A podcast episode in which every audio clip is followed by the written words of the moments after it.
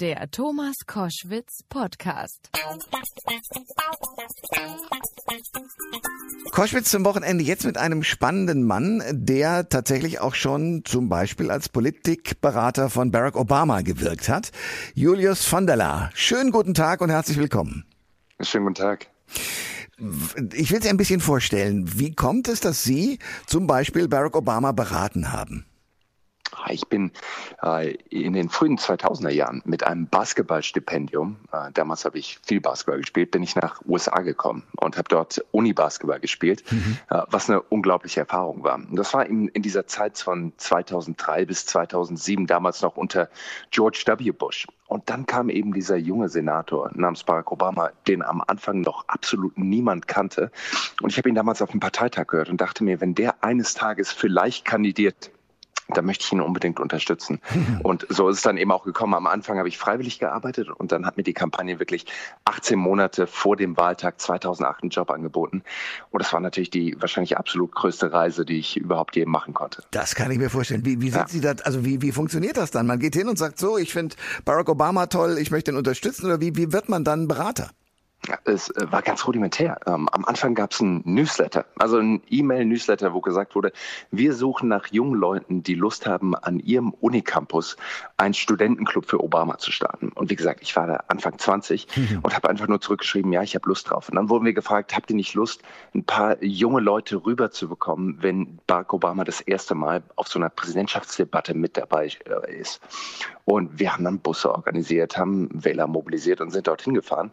Und am Schluss standen wir dann alle eben noch rum, eben auch mit Barack Obama. Und das war das erste Mal, dass ich damals den Kandidaten kennengelernt habe. Man darf nicht vergessen, damals waren das noch nicht irgendwie 20, 30, 50.000 Menschen Veranstaltungen, sondern das war noch in den Kinderschuhen. Hm. Und Obama hatte noch kein Secret Service. Und wie gesagt, man stand dann am Schluss rum und hat sich über Basketball unterhalten und alles Mögliche. Und da kam eben dann auch der Kontakt zum Kampagnenmanager zustande. Und die haben mir dann, wie gesagt, am Tag nach meinem Uni-Abschluss einen Job angeboten. Und so bin ich da reingekommen. Und Barack Obama war damals wie? Wie gesagt, damals, äh, ich meine, wir haben damals eine Umfrage in Auftrag gegeben, so in den ersten Monaten, wo ich bei der Kampagne dabei war. Wir haben einfach nur gefragt, haben Sie den Namen Barack Obama schon mal gehört? Also es war noch nicht die Sonntagsfrage, würden Sie am Sonntag für ihn wählen? Ja. Und die Antwort, die damals kam, waren 2,8 Prozent der Amerikanerinnen und Amerikaner hatten den Namen Barack Obama gehört. Nochmal, das ist noch ein gutes Jahr vor dem Wahltag selber. Aber das war nur so, wie die Ausgangslage damals war. Wir haben natürlich gleichzeitig abgefragt, wie viel Prozent haben damals schon den Namen Hillary Clinton gehört. Da waren es 99 Prozent, okay. wobei ich mich immer gefragt habe, wie viel Prozent, wer sind diese Leute, die den Namen Clinton damals noch nicht gehört haben. Aber ich will nur so den Kontext geben, ja. so wie unbekannt Obama noch war. Aber er war damals schon genauso charismatisch und einfach ein Politiker, ich glaube, der einfach damals schon die Kapazität hatte, Leute zu inspirieren. Und genau diese Woche hat er es ja auch wieder gemacht, wenn er zur Nation gesprochen hat und natürlich auch die aktuelle Lage adressiert hat. Darüber reden wir gleich. Ich will zunächst noch ja. eines hören. Was tun Sie heute? Ich mache Kampagnen- und Strategieberatung. Ähm, ich arbeite in Deutschland, in Europa, habe äh, Kunden ähm, überall und wir arbeiten daran, dass Leute die Fähigkeit haben, ihre Botschaft rauszubekommen. Ganz oft ist es ja so, dass jeder, der ein großes Budget verfügt, ähm, rausgehen kann und seine Botschaft, wie gesagt, auch transportieren kann, Werbung kaufen kann. Wir sind aber der Aufsicht, Ansicht, dass äh, jeder die Fähigkeit haben sollte, kommunizieren zu können und deshalb gehen wir raus und arbeiten ganz viel auch mit Non-Profits zusammen, äh, mit Kunden aus unterschiedlichen Sparten und versuchen daran zu arbeiten, wie erzähle ich meine eigene Geschichte, wie schaffe ich es, Leute zu mobilisieren, sie aber eben auch zu aktivieren, um, wie gesagt, eine Botschaft rauszukriegen. Das ist meine, meine Aufgabe. Wie aktiviere ich die denn? Ich glaube, dass es eine Kombination ist aus unterschiedlichen Aspekten. Das erste ist, ähm, und ich glaube, das gilt sowohl für einen Wahlkampf als auch für jeden, der da draußen öffentlich kommunizieren will. Ich glaube, man braucht zwei Fragen, die jeder Einzelne beantworten können muss. Die erste Frage ist, warum ich? Warum bin ich wirklich geeignet, diese Botschaft auch zu verkünden? Und die zweite Frage ist, warum jetzt? Warum genau zu diesem jetzigen Zeitpunkt? Insofern, so rudimentär diese zwei Fragen klingen, warum ich und warum jetzt, ja, wenn jemand, der in der Öffentlichkeit sprechen möchte, der einen Kurs, irgendeinen Grund hat, warum er rausgehen möchte und kommunizieren möchte, wenn er es nicht schafft, diese zwei Fragen zu adressieren, dann wird die ganze Kampagne nichts. Insofern, das ist der Start, die Botschaft zu entwickeln, die eigene Geschichte zu erzählen. Und dann geht es natürlich auch darum, raus, rauszufinden, wer sind meine Zielgruppen, wie erreiche ich die am effektivsten, wie muss so ein Kampagnenapparat dann eben auch aufgebaut werden, wie kann ich die aktuellen Medienlage nutzen, die neuen Medien nutzen, um, wie gesagt, meine Botschaft eben auch rauszubringen. Und das ist, glaube ich, ein, ein eine Herangehensweise, die unheimlich gut funktionieren kann, die aber natürlich auch unheimlich viele Fallstrecke hat. Julius, wenn Sie heute sehen, wie äh, Donald Trump, der Präsident der Vereinigten Staaten von Amerika, mit dieser Situation umgeht, dass ein Afroamerikaner von äh, vier Polizisten, einer mit dem Knie persönlich, diesen Mann quasi umbringt, weil er ihn acht Minuten lang sozusagen am Boden hält. Was geht Ihnen da durch den Kopf? Das sind natürlich, ich glaube, für fast jeden von uns sind das Bilder, die einfach nur schockieren und aber auch unfassbar traurig machen. Ich habe so lange in den USA gelebt, ich kenne das Land, glaube ich, mittlerweile ganz gut. Und ähm, ähm dass solche Sachen im Jahr 2020 immer noch zustande kommen, äh, macht einen natürlich unfassbar traurig. Ähm, dazu kommt dann eben noch die politische Situation dazu. Und ähm, wir werden bestimmt auch noch über Donald Trump sprechen und die Situation im Weißen Haus, die ähm, ich glaube dort nicht beruhigt, ähm, nicht versucht, äh, einen gemeinsamen Nenner zu finden, nicht die wirkliche Lage und das, die wirkliche Problematik auch zu adressieren, sondern das natürlich auch einmal mehr ausnutzt, um politischen Krawall zu stiften, um natürlich auch Wahlkampf damit zu machen. Äh, das ist was, was mir extrem nahe geht. Ähm, gleichzeitig muss ich aber auch sagen, bin ich total voller Hoffnung, ähm, zu sehen, wie viele Leute auf die Straße gehen. und gerade in den letzten Tagen, wie fast ausschließlich friedlich demonstriert wird und auch protestiert wird. Wie es auch nicht nur Afroamerikaner sind, die auf die Straße gehen, sondern wirklich eine breite Koalition von Leuten sind, die da draußen unterwegs sind und friedlich demonstrieren das gibt mir unheimlich viel Hoffnung, dass nach all diesen äh, all diesen Taten, die vor allem eben auch von Polizisten gegen Afroamerikaner in den letzten Jahren äh, immer wieder vollzogen wurden, dass sich vielleicht doch jetzt was zum Besseren ändert. Und das gibt mir, wie gesagt, Hoffnung. Dann kommen wir auf Donald Trump. Ähm, Sie sind nun ein, ein Berater für Kampagnen. Er macht im Moment eine Kampagne. Und wir alle sind, also ich jedenfalls fühle mich so äh, moralisch völlig entsetzt über das, was er tut. Andererseits scheint es ja doch auch in den USA viele Menschen zu geben, die das, was er da tut, für völlig richtig halten. Also hm. mit anderen Worten an den Profi die Frage, macht er eine hm. gute Kampagne in seinem Sinne? Ähm, fangen wir doch einfach mit dem an, was wir messen können. Und das sind natürlich Umfragen. Hm. Wenn ich mir Job Approval anschaue, also den Zuspruch, den Donald Trump in der Öffentlichkeit erfährt, im Moment sind 39 Prozent der ähm, Amerikanerinnen und Amerikaner von registrierten Wählern ähm, der Meinung, dass er einen guten Job macht. 39 Prozent. Äh, Disapprove, also Leute, die unzufrieden sind, sind es im Moment äh, 56 Prozent. Also das ist, finde ich, ein, eine ganz interessante Herangehensweise, erstmal drauf zu schauen. Gleichzeitig wissen wir auch, wir erinnern uns an 2016, dass wir nicht zu sehr auf die Umfragen schauen sollten und vor allem, dass im Endeffekt auch noch 150 Tage bis zum Wahlkampf sind. Da kann sich noch unheimlich viel verändern. Aber wenn wir jetzt einfach nur aus einer Kampagnenperspektive auf diese Lage schauen, dann müssen wir uns, glaube ich, den größeren Kontext anschauen und eben nicht nur diese letzte Woche. Und der größere Kontext ist natürlich, dass wir seit zehn Wochen in einer Corona-Pandemie stecken. Und nicht nur in der, sondern in der größten wirtschaftlichen Depression sind, die es überhaupt in Amerika je gab. 40 Millionen Leute, 40 Millionen Leute haben sich arbeitslos gemeldet. Wow. So, das sind Zahlen, in, die es in einem Wahlkampfkontext so noch nie gab. Dazu kommen 105.000 Amerikanerinnen und Amerikaner sind an den Folgen des Coronavirus gestorben.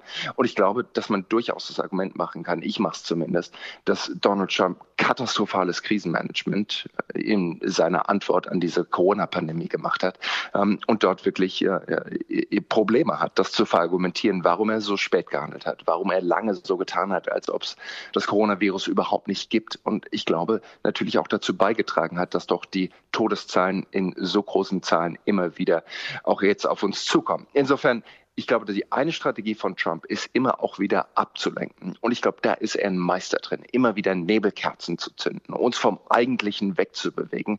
Und vor allem die zentrale Frage, und das war in jedem Wahlkampf, solange wir denken können, immer schon so. Leute schauen in erster Linie auf die Wirtschaft. Die schauen sich an, geht es mir und meiner Familie gut? Habe ich eine gute Perspektive für die nächsten vier Jahre? Und wenn ja, dann wird meistens der Kandidat bestätigt beziehungsweise der Kandidat gewählt, der dort die beste Perspektive geben kann. Und ich glaube, wenn das wirklich die Frage ist, mit 40 Millionen Arbeitslosen, dann wird Donald Trump am Wahltag ein Problem haben. Und deshalb, glaube ich, versucht er immer wieder auch neue Themen aufzumachen, wie jetzt eben auch die aktuelle Situation um George Floyd letzte Woche eine, eine Krise mit Twitter, die er angezettelt hat hm. und jede Woche was anderes. Und insofern ist es, glaube ich, eine gute Strategie von ihm abzulenken vom Eigentlichen. Die Aufgabe von Joe Biden und anderen Leuten, die Kampagne machen, ist es natürlich zu sagen, wir lassen dich nicht ablenken. Wir können gleichzeitig diese Problematiken adressieren und gleichzeitig aber auch den Fokus auf die Wirtschaft halten und natürlich auch zu schauen, wie können wir es schaffen, dass Leute eine bessere Zukunft haben, Arbeitsplätze zurückkommen und die Wirtschaft auch wieder anzieht. Wenn wir uns äh, die politische Strategie von Joe Biden anschauen, hat er denn wirklich eine Chance in diesen Tagen? Nutzt er das, was äh, Donald Trump sozusagen liegen lässt? Ja, für Joe Biden ist natürlich unheimlich schwierig. Ja. Erstmal während der Pandemie. So, wir können uns alle an diese Bilder erinnern. Joe Biden war quasi die letzten 18 Wochen in seinem Keller gefangen ja. und konnte dort äh, äh, maximal Videokonferenzen machen. Nochmal, normalerweise ist es so, wenn die Demokraten ihren Kandidaten festlegen oder auch die Republikaner, dann geht dieser Kandidat auf Tour. Es sind Großveranstaltungen dort. Dort werden riesige Spendengalen abgefeiert, um natürlich auch Geld in die Wahlkampfkasse zu spülen. Und da sehen wir, glaube ich, das erste große Problem. Man darf nicht vergessen, wie viel Macht von der Präsidentschaft und natürlich auch vom Weißen Haus ab, äh, ausgeht. Jedes Mal, wenn Donald Trump spricht, ist die komplette nationale Medienöffentlichkeit auf ihn gerichtet. Joe Biden auf der anderen Seite hat diese Plattform eben nicht und hat eben auch nicht die Möglichkeit, so Geld einzunehmen. Donald Trump hat am Tag nach der Wahl, nach der 2016er Wahl, schon seine Wiederwahl bekannt gegeben und hat angefangen, Geld einzusammeln, hat angefangen, Facebook-Werbung, Twitter-Werbung, Google-Werbung auszuspielen. Und das ist natürlich ein gigantischer Vorteil, den Trump rein aus einer Organisationsperspektive gegenüber Joe Biden hat.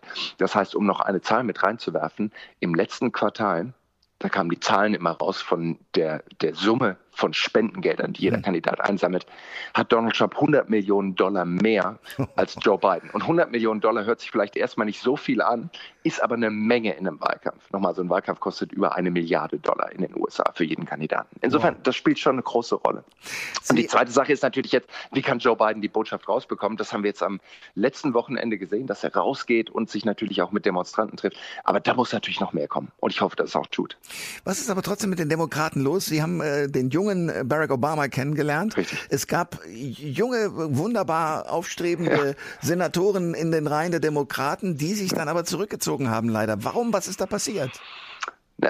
Also kurze Antwort: Joe Biden hat gewonnen. Ähm, ich, okay. war, am, okay. ich war am Anfang, ja. ich war am Anfang des Jahres äh, in Iowa, habe mir alle Kandidaten angeschaut. Sie haben junge Kandidaten angeschaut. Pete Buttigieg, äh, ja, äh, mit 30-jähriger genau. Bürgermeister aus Indiana, ein toller Kandidat. Ich habe ja. ihn mehrfach dort gesehen der kann wirklich auch einen Raum in Brand setzen. Aber am Schluss muss man einfach sagen, die demokratischen Vorwähler, äh, Wählerinnen und Wähler in den Vorwahlen haben sich einfach für Joe Biden entschieden, weil sie gesagt haben, am Ende des Tages glauben wir, dass er wahrscheinlich doch die beste Chance hat, Donald Trump zu besiegen. Und das war wirklich auch, als ich dort unterwegs war und mit den ganzen Leuten in Iowa und gesprochen habe und in anderen Bundesstaaten, die haben immer und immer wieder gesagt, unser Nummer eins Ziel ist es, Trump loszuwerden. Und wir glauben, dass Joe Biden die besten Karten dafür hat.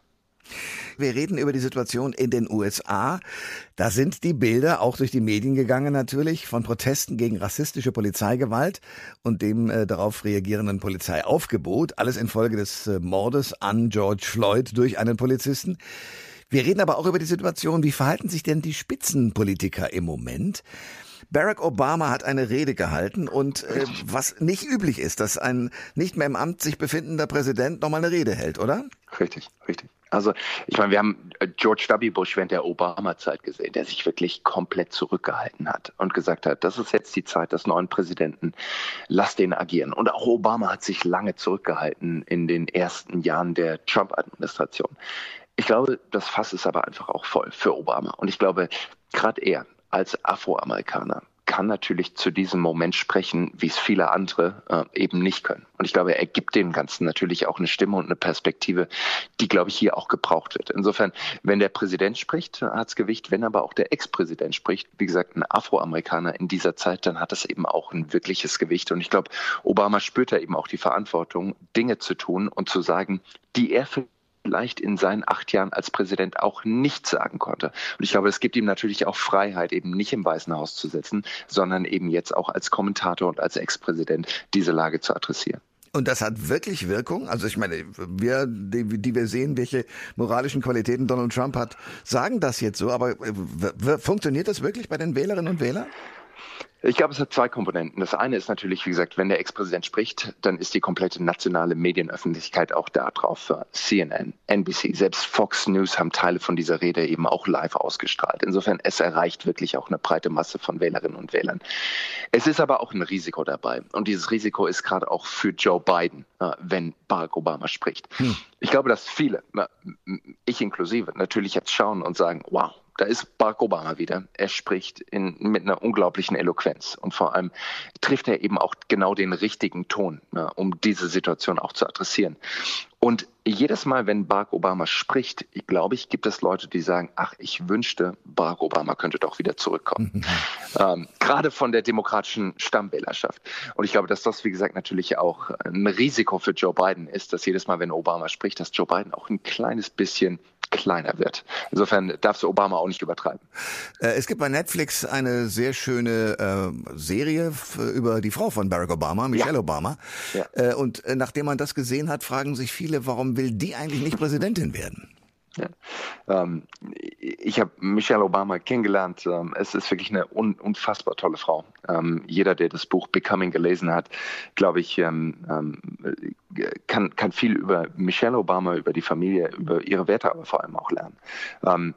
Sie hat es aber ziemlich klar gemacht, ähm, um Gottes Willen, ich will nicht nochmal hm. äh, durch diesen kompletten Zirkus durchgehen. Die hat die Senatswahlkämpfe von Obama mitgemacht. Die hat die zwei wirklich äh, furchtbaren Präsidentschaftswahlen, wenn man da wirklich drinsteckt, ist es wirklich auch ein Höllenritt, äh, mit durchgemacht und will die sich wirklich zu diesem jetzigen Zeitpunkt dem nochmal stellen. Die haben immer noch relativ junge Kinder, das nochmal machen und die nochmal durch acht Jahre Tortur auch im Weißen Haus durchziehen. Ich, ich weiß nicht, ähm, äh, ob das wirklich wünschenswert ist und vor allem sie für sich hat es klar gemacht, äh, auf gar keinen Fall will sie, will sie das nochmal machen. Aber dass es eine charismatische Rednerin ist, dass sie unfassbar eloquent ist und auch tolle Ideen hat, ich glaube, das steht außer Frage. Gibt es das ist die vorletzte Frage. Gibt es irgendeine Figur, die Sie kennen, von der Sie sagen würden, ja, wartet mal noch vier Jahre, aber dann kommt da jemand, der ist großartig? Äh, es, gibt, es gibt einen Haufen Politikerinnen und Politiker. Ich habe, wie gesagt, in den Vorwahlen Pete Buttigieg, ich habe es vorhin schon gesagt, ja. ein wirklich toller Kandidat, der, der mobilisieren kann, gesehen.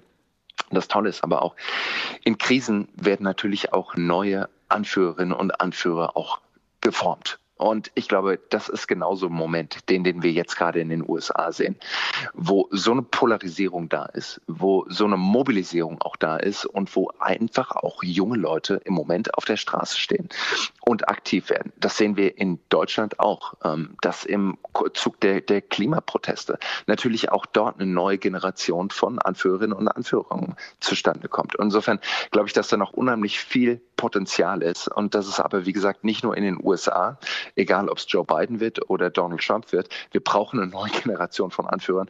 Und auch in der Bundespolitik, glaube ich, braucht es auch einen neuen Schwung, ähm, wenn ich nach Berlin schaue, dass auch dort junges Blut mit in die politische Laufbahn kommt. Absolut. Deswegen aber trotzdem eine letzte Frage noch, auch wenn wir den gesamten äh, Vorgang jetzt hier in der Sendung eigentlich rund um den Afroamerikaner George Floyd ja.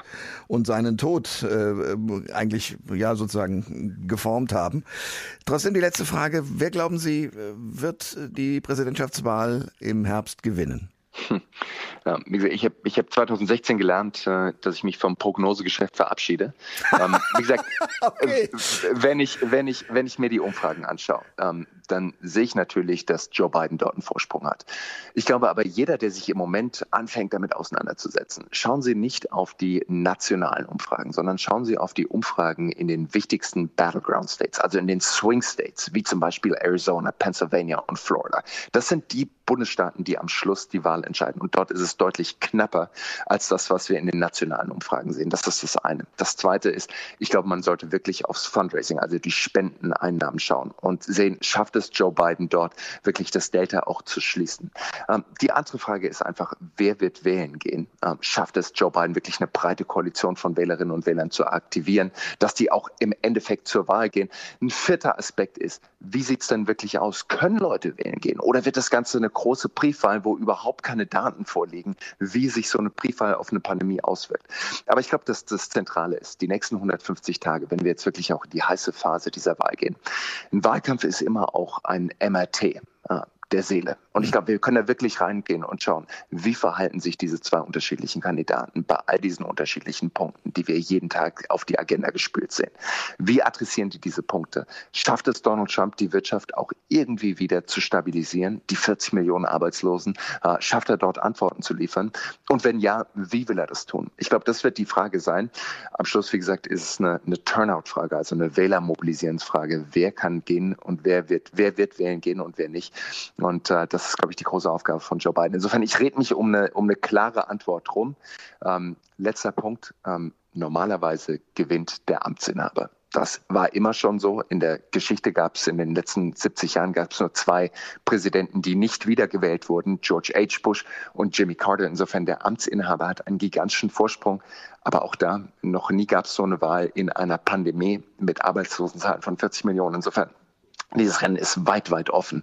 Ähm, und im Moment wäre ich lieber im Biden-Lager als im Trump-Lager. Das sagt Julius von der Laar, Kampagnen- und Politikberater, inzwischen in Europa, nicht mehr in den USA, aber ein USA-Kenner und Liebhaber, wie ich rausgehört habe. In der Tat. Herr von der Laar, danke für dieses tolle Gespräch. Danke Ihnen vielmals. Schönes Wochenende. Alle Informationen zur Sendung gibt es online auf thomas-koschwitz.de.